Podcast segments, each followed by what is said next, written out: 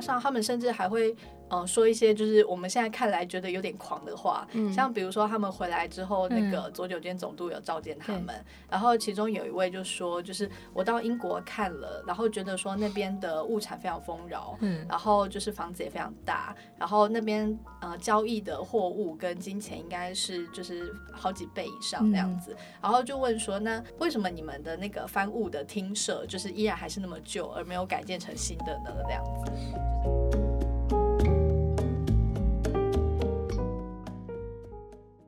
欢迎收听有故事要说，本节目由故事 Story Studio 制作，每周挑选一篇 Premium 文章说给你听。嗨，我是芷嫣，我是古琴。你好，古琴。Hello，我今天的声音有点沙哑，对我们都没有睡好，对，常常没有睡好，所以我今天的声音就非常的有磁性。然后我想说，等一下就。尽量交给今天的来宾讲好了，我今天就躺着主持，因为今天来的来宾非常的厉害。没错，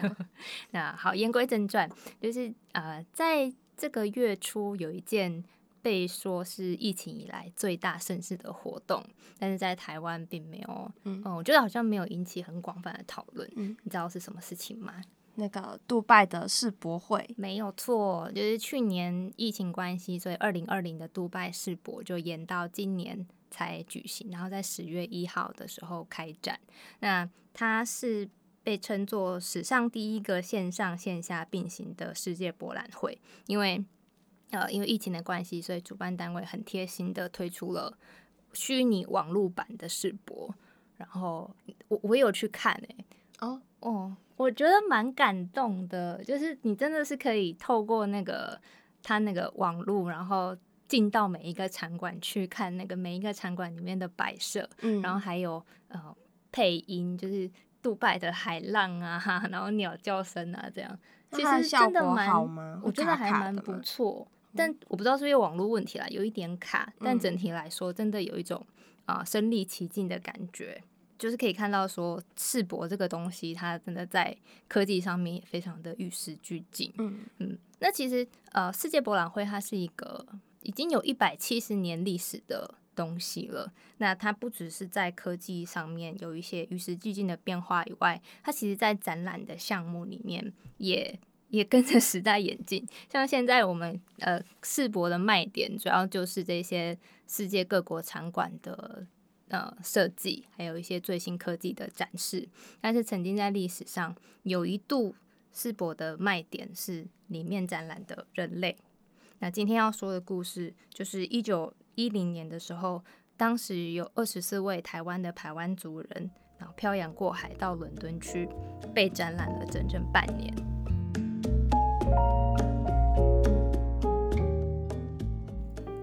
本集节目中，我们会告诉大家三个重点：第一，当时为什么会发生台湾原住民被带去伦敦展览半年这件事情呢？以及为什么以前会流行把人类带去博览会里面展览？最后，这种被称作“人类动物园”的展览方式背后又有哪些值得我们深入思考的议题？那我们欢迎今天要跟我们聊聊这个主题的来宾怡安。Hello，大家好，怡安你好。子嫣好，这是故事的大家好，很荣幸邀请怡安上节目，都很喜欢怡安的声音，谢谢。我们都一直鼓励怡安自己开 podcast，太累了，而且我讲 podcast 的话，可能就是要讲鬼故事哦，那很好啊，对啊，要使用一些就是音效毛骨悚然的，对，还要去找一些音效来讲鬼故事，就是要呜的那个感觉，对，但没有，我现在在赶稿，未来有机会再说。好，我们期待，等你开了。那个鬼故事 podcast 就是再来我们 节目里面讲对对对，这样。好，那怡安今天要来跟我们聊聊，就是在世界博览会上有原住民被展览的这件事情。对，那一开始我们啊，先请怡安帮大家说一下，就是一九一零年有台湾原住民被带去伦敦展览，这整件事是怎么发生的？其实我一开始看到这件事情的时候，也觉得还蛮惊讶的，嗯。因为他们呃是六呃二十四个对。那个高来自高士佛社以及周边其他部落的原住民，然后他们居然去到伦敦，他们那个时候是从一九一零年的大概是二月出发，嗯然后去到伦敦的时候，伦敦开展时间是五月，他们抵达时间是四月，然后前面有一些前置工作，然后接着呢到五月到十月这一整段时间，他们全部都在被展览。然后他们被展览呢，其实是因为当时呢是有一个呃日本跟英国他们合作博览会。然后为什么会有这个博览会呢？因为日本跟英国他们有一段时间关系还蛮好的嘛，就是他们甚至有一个日英同盟，嗯就是在一九零二年的时候签了约。嗯然后，所以他们就在日英博览会举办之前，他们就已经协定说，哎，我们两个国家来办一个超级大的博览会。嗯然后这个博览会我们要办在伦敦，然后所以他们就是，比如说好以日本来说，它最主要是要向这一些在伦敦的英国人展示说我日本的文化，嗯然后以及你们都会以为我们是亚洲的落后的国家，但其实我也有先进的地方，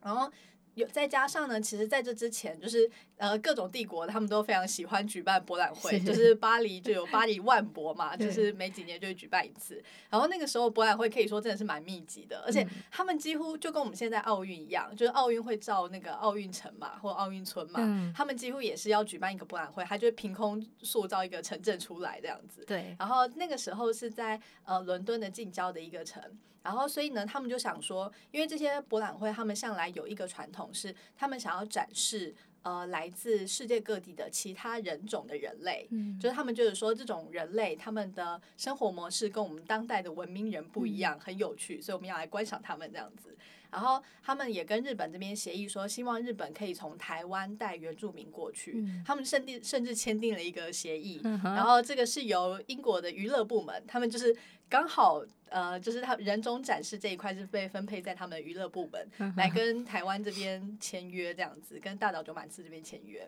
然后所以呢，当然这边就要承诺说，哎，我们会带一些原住民过去。嗯然后，但其实他们在挑选原住民的时候，呃，我猜可能也许有遇到遇到一些呃阻碍，因为那个时候其实是台湾原住民，就是相较之下，南边的台湾族是跟日本人关系算是比较好一点的，但是相较之下，北部的泰雅族，就是其实是日本人眼中觉得最凶悍，就是最不服从我们的这样子，所以呢，他们那个时候是从就是挑了。他们比较熟悉的南部的排湾族去，然后包括高士佛社。其实我觉得挑高士佛社还蛮有趣的，因为在呃，就是日本之所以跟台湾产生比较近距离的接触，一个很重要的事件就是牡丹社事件。然后牡丹社事件呢，那个时候呃，就是一群宫来自宫古岛的人，日本。那当时还不能算是日本人，就是的琉球人吧，来自宫古岛的人们，他们漂流到台湾之后呢，就是在台湾这边遇遭遇船难，上岸之后呢，因为跟高士佛社人发生一些误解跟冲突，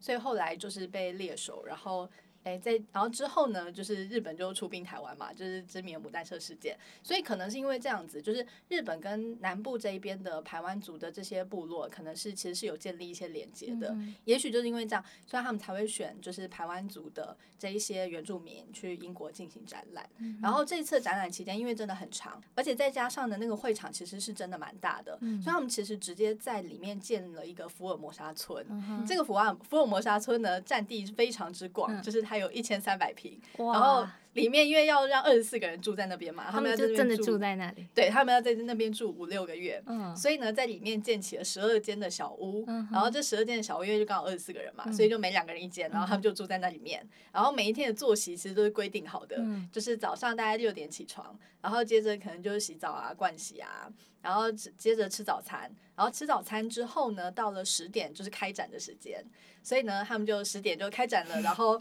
就是 英国人就要对英国人就要付六便士，就是进来，然后就是看这些原住民这样子。嗯然后接着呢，到午餐吃午餐，然后呃，他们一天当中会进行一些表演，这些表演还包括比如说呃有。那个舞蹈的表演，就是我们现在都很熟悉的那种原住民舞蹈嗯。的那种表演，然后还有一些是可能是战争的演示，嗯就是因为他，因为其实当时的手册是有跟英国人介绍说，哎，这个是来自台湾的凶猛的民族，他们全会最凶猛的对民族，对对这样，所以有一些战争的演示来表示说他们其实非常勇武的。嗯。然后接着到了晚上，其实他这个展览时间还蛮长，他到晚上十点才休息，就是他们十点二十才上床睡觉这样子。然然后也是在小屋里面，完完全全都是在里面作息。所以他们是没有像是选手村，然后跟比赛的地方，他们是全部都在同一个地方。对他们都在同一个地方，但其实好像因为当时也不止像。呃，就是也不止福尔摩沙村的原住民是住在里面的，就是日本那边他们有一些日本的宇治村之类的，就是展示日本文化的地方。然后那个地方的就是手工艺的人们，他们也是住在那里面的。然后有部分好像是因为去，就是你要在外面住，其实反而是比较麻烦，所以就变成大，其实蛮多人都住在里面，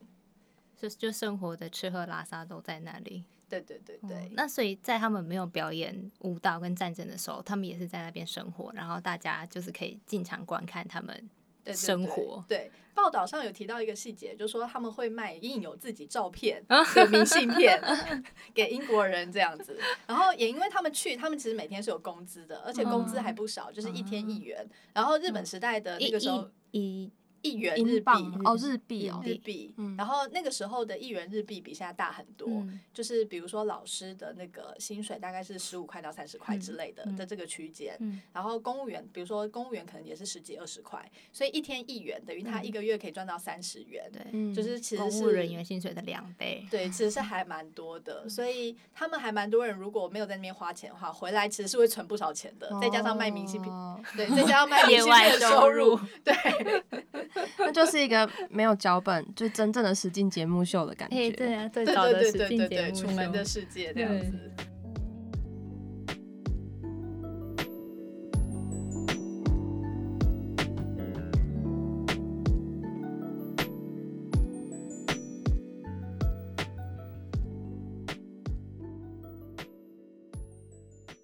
我们我们现在讲可能会觉得这个有点有点好笑，有点荒谬。可是，在十九二十世纪之交，这种展示呃原住民生活的博览会非常的流行，对不对？对我其实也是看了资料之后还蛮讶异的，就是现在有一些关于这部分的研究，像比如说比较有名的可能是那个吉见俊哉的那个博览会的政治，然后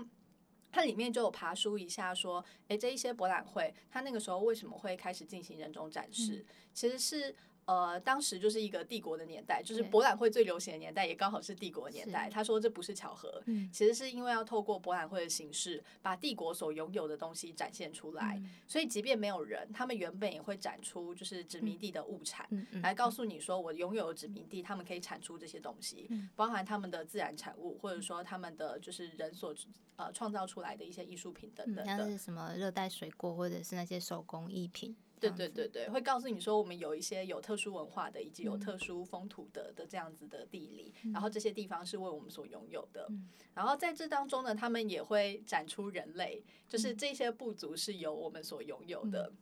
然后为什么会开始有这样的传统呢？是被认为说跟法国巴黎他们有一个叫植物驯化园的一个地方有关系。然后这个地方呢，它其实在呃一一八。一八五零年代之类的，反正他那个时候其实是有一点点财政危机，然后所以他后来呢就引进了这个，他们就想说，不然我们原本就会展动植物，那可能也许是基于这个缘故，所以他们也把人类拿来进行展示。然后法国那个时候有一些殖民地嘛，所以他们似乎是展示了这些殖民地的人类，然后就发现说效果超级好，就大家抢着进来看这样。所以呢，接着在一八九九年的巴黎万博的时候，他们举办的时候也决定说他们要复制这个模式，然后当然。然一开始引用也是出于觉得说这个东西还蛮有商业潜能的，就是大家会为了看就是不同的人类而呃付钱进来这样子，这样他们的财政就可以比较达到收支平衡。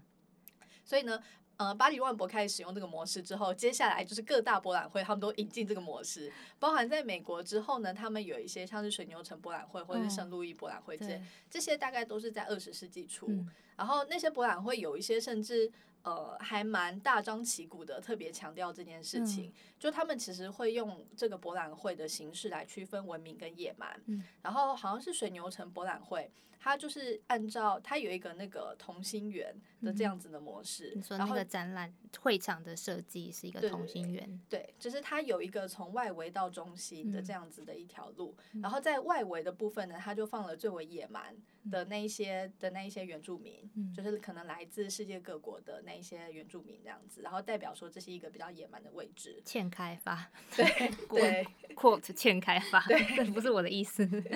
对他们那个时候就是不是有一个概念是就是叫什么白人的负担嘛，就是会觉得说呃他们相信社会达尔文主义，然后会觉得说有些人是不够进步的，我们要去把文明带给他们。然后中间就放一些他们觉得介于中间的，像什么爱尔兰啊、日本啊之类的，被日本被放在这里。然后在更中心，他们当然就是就放了就是呃西方的各种先进的西欧诸国啊之类的。然后他其实会透过这个顺序来展示说，就是呃这些原住民他们是用来衬托我们的文明的，就是有野蛮嘛，这样子才可以定义说我们的文明是真的跟他们不一样那样。然后在那个呃一九零四年的那个博览会，美国的那个应该是对美国的圣路易博览会里面呢，就是那一次展出了最超级多的原住民，他们 最大型的原住民展览。他他们我觉得他们简直把一个村搬过来，因为他们搬了一千多人，一千两百名吧，我记得对一千两百名的菲律宾人。然后就是这是完完全全是绝无仅有，就是前无古人后无来者，在他之前没有那么多，在他之后也不会再有那么多。然后原因是因为美国要。炫耀说，就是我得到了菲律宾，然后他展示这一些菲律宾原住民呢，他把它分成三组，一组就是最文明，然后一组就是可可呃已经有一点文明，然后另外一组就是最野蛮。然后会展示他们的生活的样貌，然后还展示他们小孩上学的样子。哦，然后所以他建了一个学校吗？因为来的有一千多人，然后每一组平均下来可能也都有三百人吧。然后来这边，他们应该也是来展了一段时间，所以他们应该是有蛮多各种基本设施，对对对，可能还需要有人管理，然后有人做什么秩序之类的。对对对，由他们把军警也搬过来了，然后好像会有一些军警的演出。然后他似乎其实是透过这样子的方式来。向其他人说明说，就是呃，菲律宾是没有自己治理的，他就是没有自没有自我治理的能力，所以就变成说我们要使用这些军警来管理他们这样子。然后当然就是继续强调说，美国的扩张是有正当性的，这样就是他们那个时候博览会其实有各式各样的意图。嗯，就跟那个。这个展览的起源一样，它是在一个驯化植物园，就是这一些原住民他是野蛮的，还没有被驯化的，所以我们文明的国家我们要来驯化他们。对，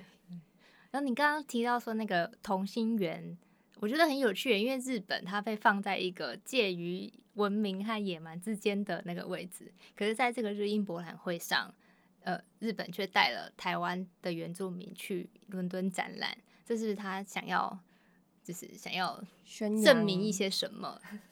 对，其实呃，他之所以带去，可能一开始是因为英国方的要求的关系。可是我觉得日本他会答应这件事情，可能有部分他其实也有说我很愿意向向你们分享我们的殖民成绩的这样子的意味。就是说，诶，我可以让你看看，就是我们呃，我也是有殖民地的国家。然后作为一个亚洲的，虽然算是后进的国家，但也算是亚洲的领头羊之类的，就是东亚第一的这样子的国家的地位，可能也想要展示这件事情。但呃，其实关于呃日本的地位，好像似乎是就是现在讨论当中会提到说，他们在西欧。呃，先进国的面前，他们其实会展现出，就是我是一个特殊国家，然后也会展现出被观看的部分，就是他们可能会刻意的展现出呃一些比较东方主义的情调，来说明说我们国家的特殊文化是这个样子。这样的情况其实多多少少是把自己放在被观看的位置，他们似乎也不排斥这个情况。也许某种程度上就是因为日本的这个定位，所以导致了我们到现在就是日本文化的 icon 还是相当的特别这样子。怎么说？那个它有特别性，就是呃，我觉得是像比如说，好的中国可能不太会意识到，说我想要成为一个被观看的国家，我想要把我的文明化约成一些东西，然后可以来让你们进行呃观看，进行某种程度上的消费这样子。可是日本它对此是相较之下比较有意识的，然后所以这一点可能其实也会展现在他们的明治村里面，会特别强调某一种日本的风情这样。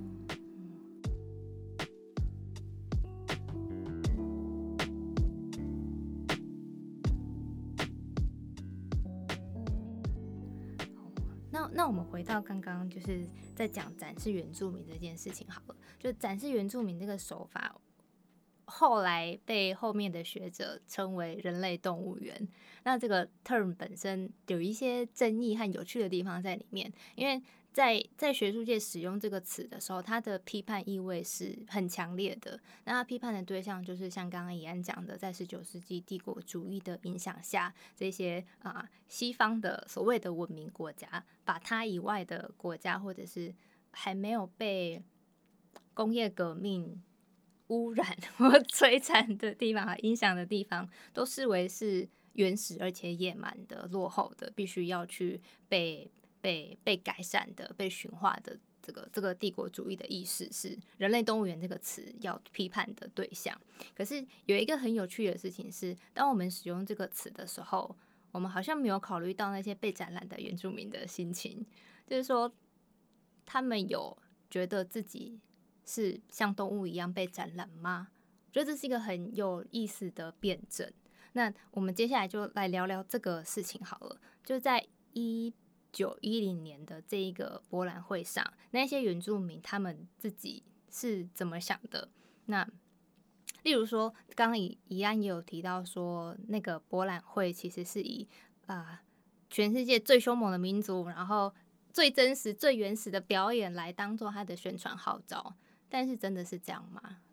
关于这个吼，就是其实呃也是有一些研究者在讨论说，到底被当时被展览的原住民，他们其实是有没有意识到这件事情的？我觉得这个真的是可能要去问，比如说呃后代我们会比较了解的这样子的一个问题。但我们整体来说，我们可以看得出来是，其实原住民是没有感觉到被羞辱，或者说其实是没有感觉到屈辱的这样子的情绪的。这个可以做对照的是，就是呃日本曾经有一次，他们有一个学术人类馆，就是想要展出。呃，一些其他的人种，然后包含朝鲜人、琉球人以及中国人，然后这个很快就引起了这些人们的抗议，他们就会觉得说，就是我们才不要被展览，而且还刚好。呃，那一次的展览里面，除了他们以外，也有爱奴人跟台湾的原住民，他们就会觉得说，你这等于是把我们跟落后的其他民族放在一起，就是我们才不想要被当成野蛮的一方那样。可是呢，其实以原住民来说，他们一直都没有这种抗议，然后甚至在呃他们去的整个过程当中，我们大体上可以看得出来，他们可能其实是不太有被亏待的。嗯，虽然这整个形式其实是一个被看的形式，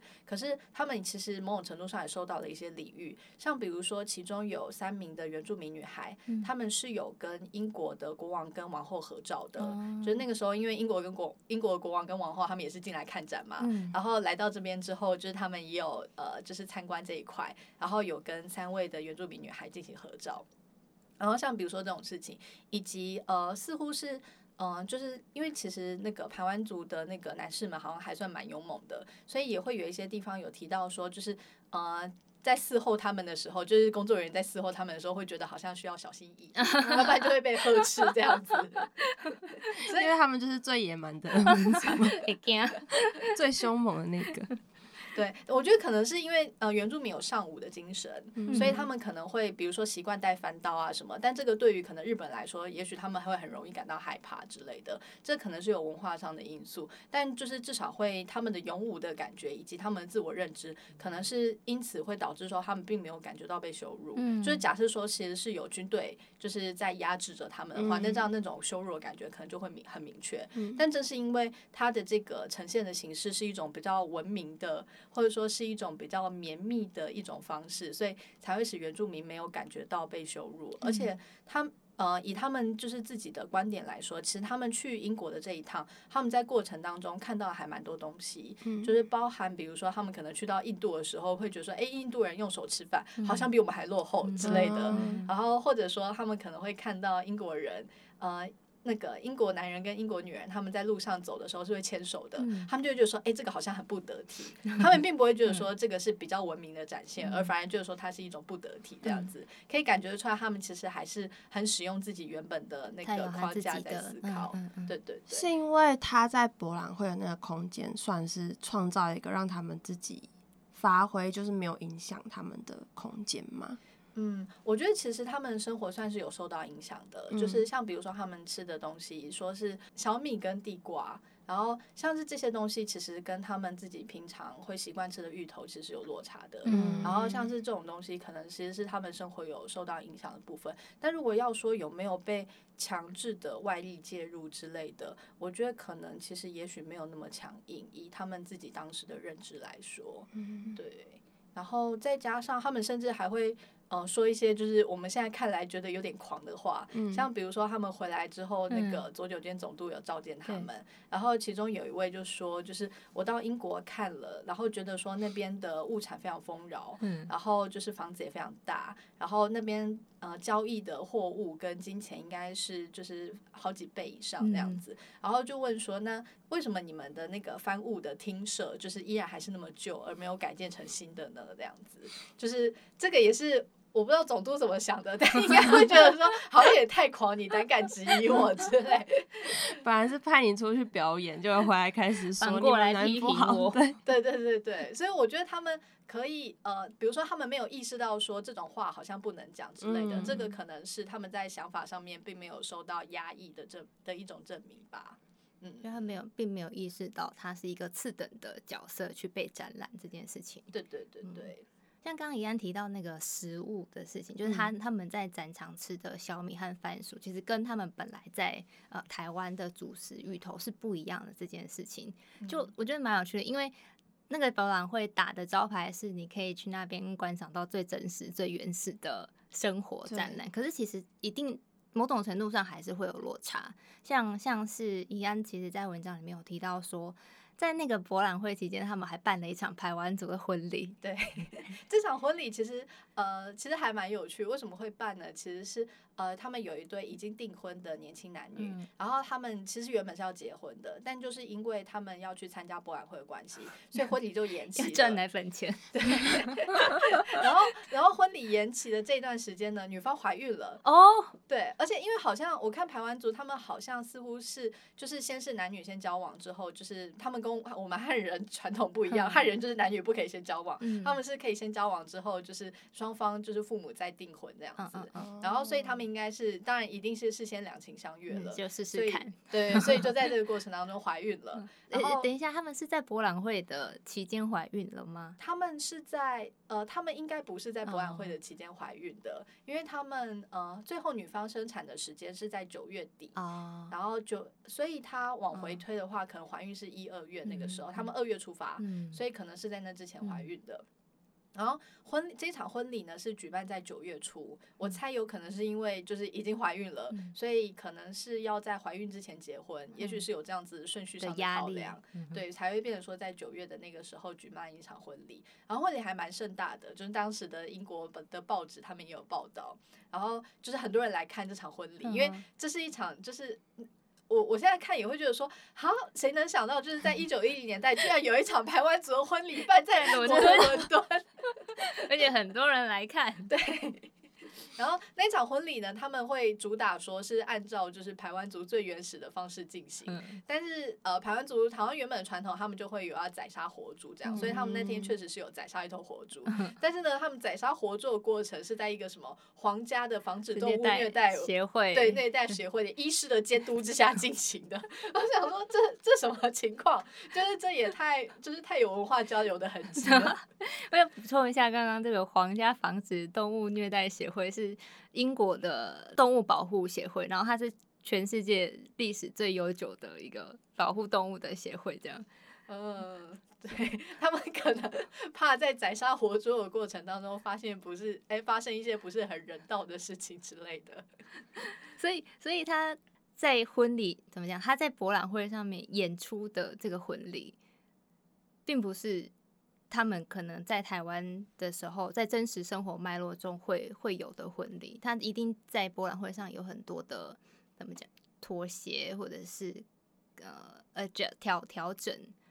那可是这一些观众，他们好像不是很在意这件事情，他们只想要看到他们想象中的那个没有被开发的野蛮的原始的原住民的样子。嗯。他呃那一场婚礼的描述会包括，比如说好了呃呃男女有聚在一起，就他们有围成一圈跳舞，然后呃后来他们也有宴饮，然后还有说新郎要背新娘之类的，这一些有可能可能都是呃台湾族原本有的习俗的一部分，但是我觉得整个习俗它绝对不可能是完整的，有一部分是因为呃呃这两位应该都我们不确定他们是哪一个。哪一个社的？哎，不对，呃，这两位应该都是高士佛社的。然后，但是高士佛社的去的人大概是应该是七个人之类的，就是二十四分之七之类。然后假设说，应婚礼应该正常，双方的家长都要在什么的，就是但这个状况一定不会都是人这么齐全的。所以就是要说是最原始的婚礼嘛，嗯，应该是其实蛮存疑的这样。而且婚礼宾客也是来的。那个组成很广，对对对对，就是不止这个部落，也包含其他部落的一些人，他们也在这里，然后也有来自原对来自英国的，不不不能算是来自英国，他们就在英国，英国的当地人们。就这样的状况，其实不止在这二十四个台湾族人身上发生，其实在更早之前，巴黎万博就有塞内加尔原住民也有类似的情况，对不对？嗯，那个时候他们是要展出塞内加尔人，但是呃，看就是看研究里面他提到，就是说他其实是来自呃不同的部落的。的数个家庭合在一起变成塞内加尔人这样子，然后这些不就是这些不同家庭，他们其实彼此之间他们的语言是不相同的，然后他们在那边可能要学习，就是统一一下，对统统一一下他们要展示的东西，所以在这过程当中，应该是创造了一些无中生有的一些他们原本没有的的原始文化呀，对对对。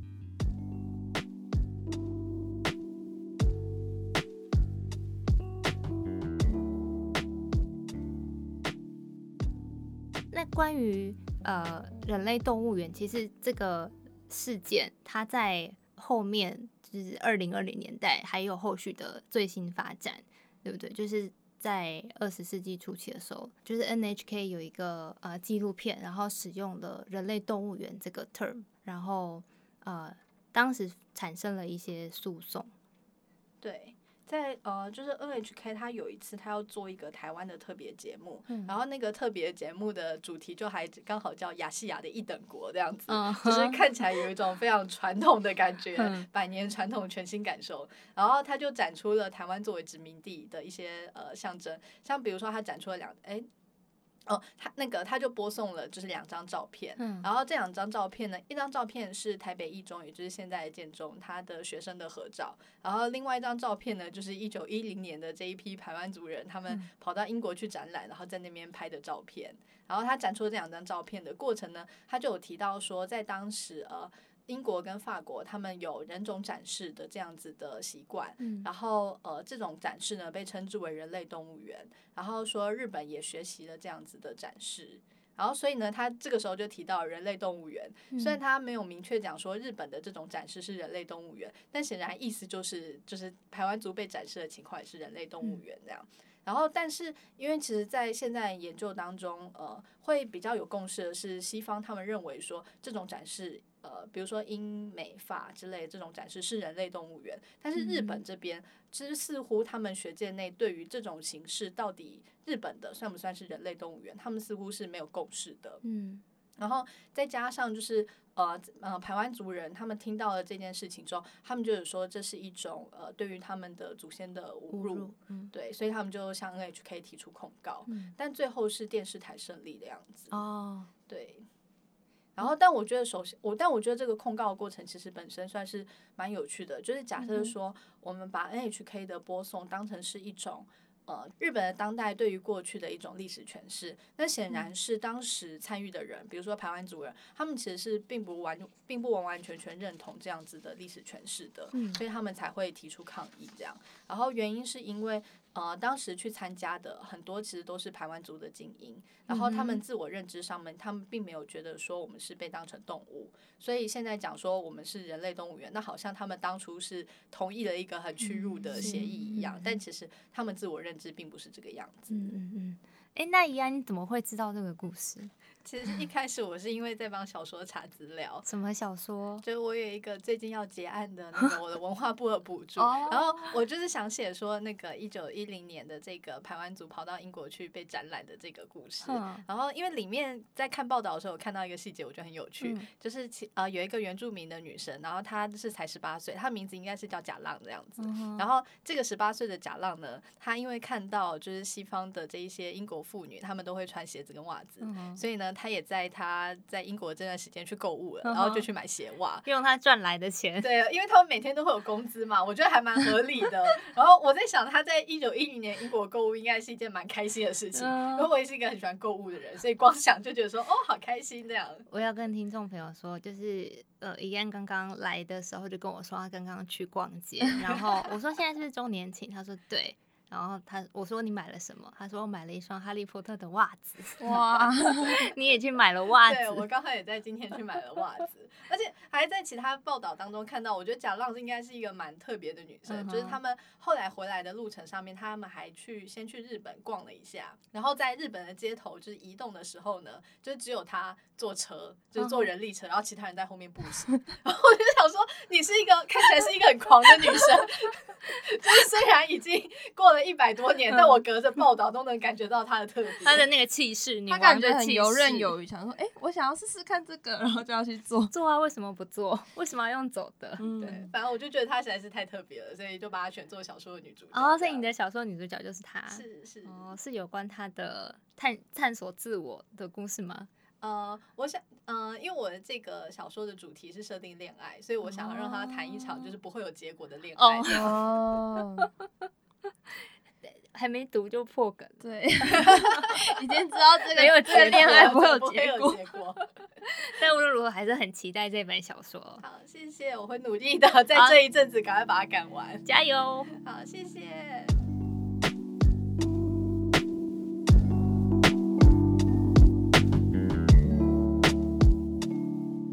今天很谢谢怡安，那我们今天关于台湾族与人类动物园的讨论就到这边。那刚刚其实说了比较多有关世博的黑历史，最后要补充，其实博览会有好的一面，就说撇开人种展示，或者是就是在西方帝国主义影响下面的人类动物园的这个这个以外，当时的博览会其实最主要的目的是推广呃全世界最新的文化产业和科技，就其实是在当时没有电话或网络这种资通讯科技的时代中，世界上的人去接触文化技术等最新资讯的主要。要的管道，像是爱迪生，他其实自己就参加过了四次的世博，在里面展示他的各项发明。那今天的历史小知识，要请我们的小跟班古奇来帮我们补充。今天的历史小知识是。刚刚子言有提到，世博其实已经有一百七十年历史了。那现代的百货公司其实也是从博览会这个形式就是缘起的。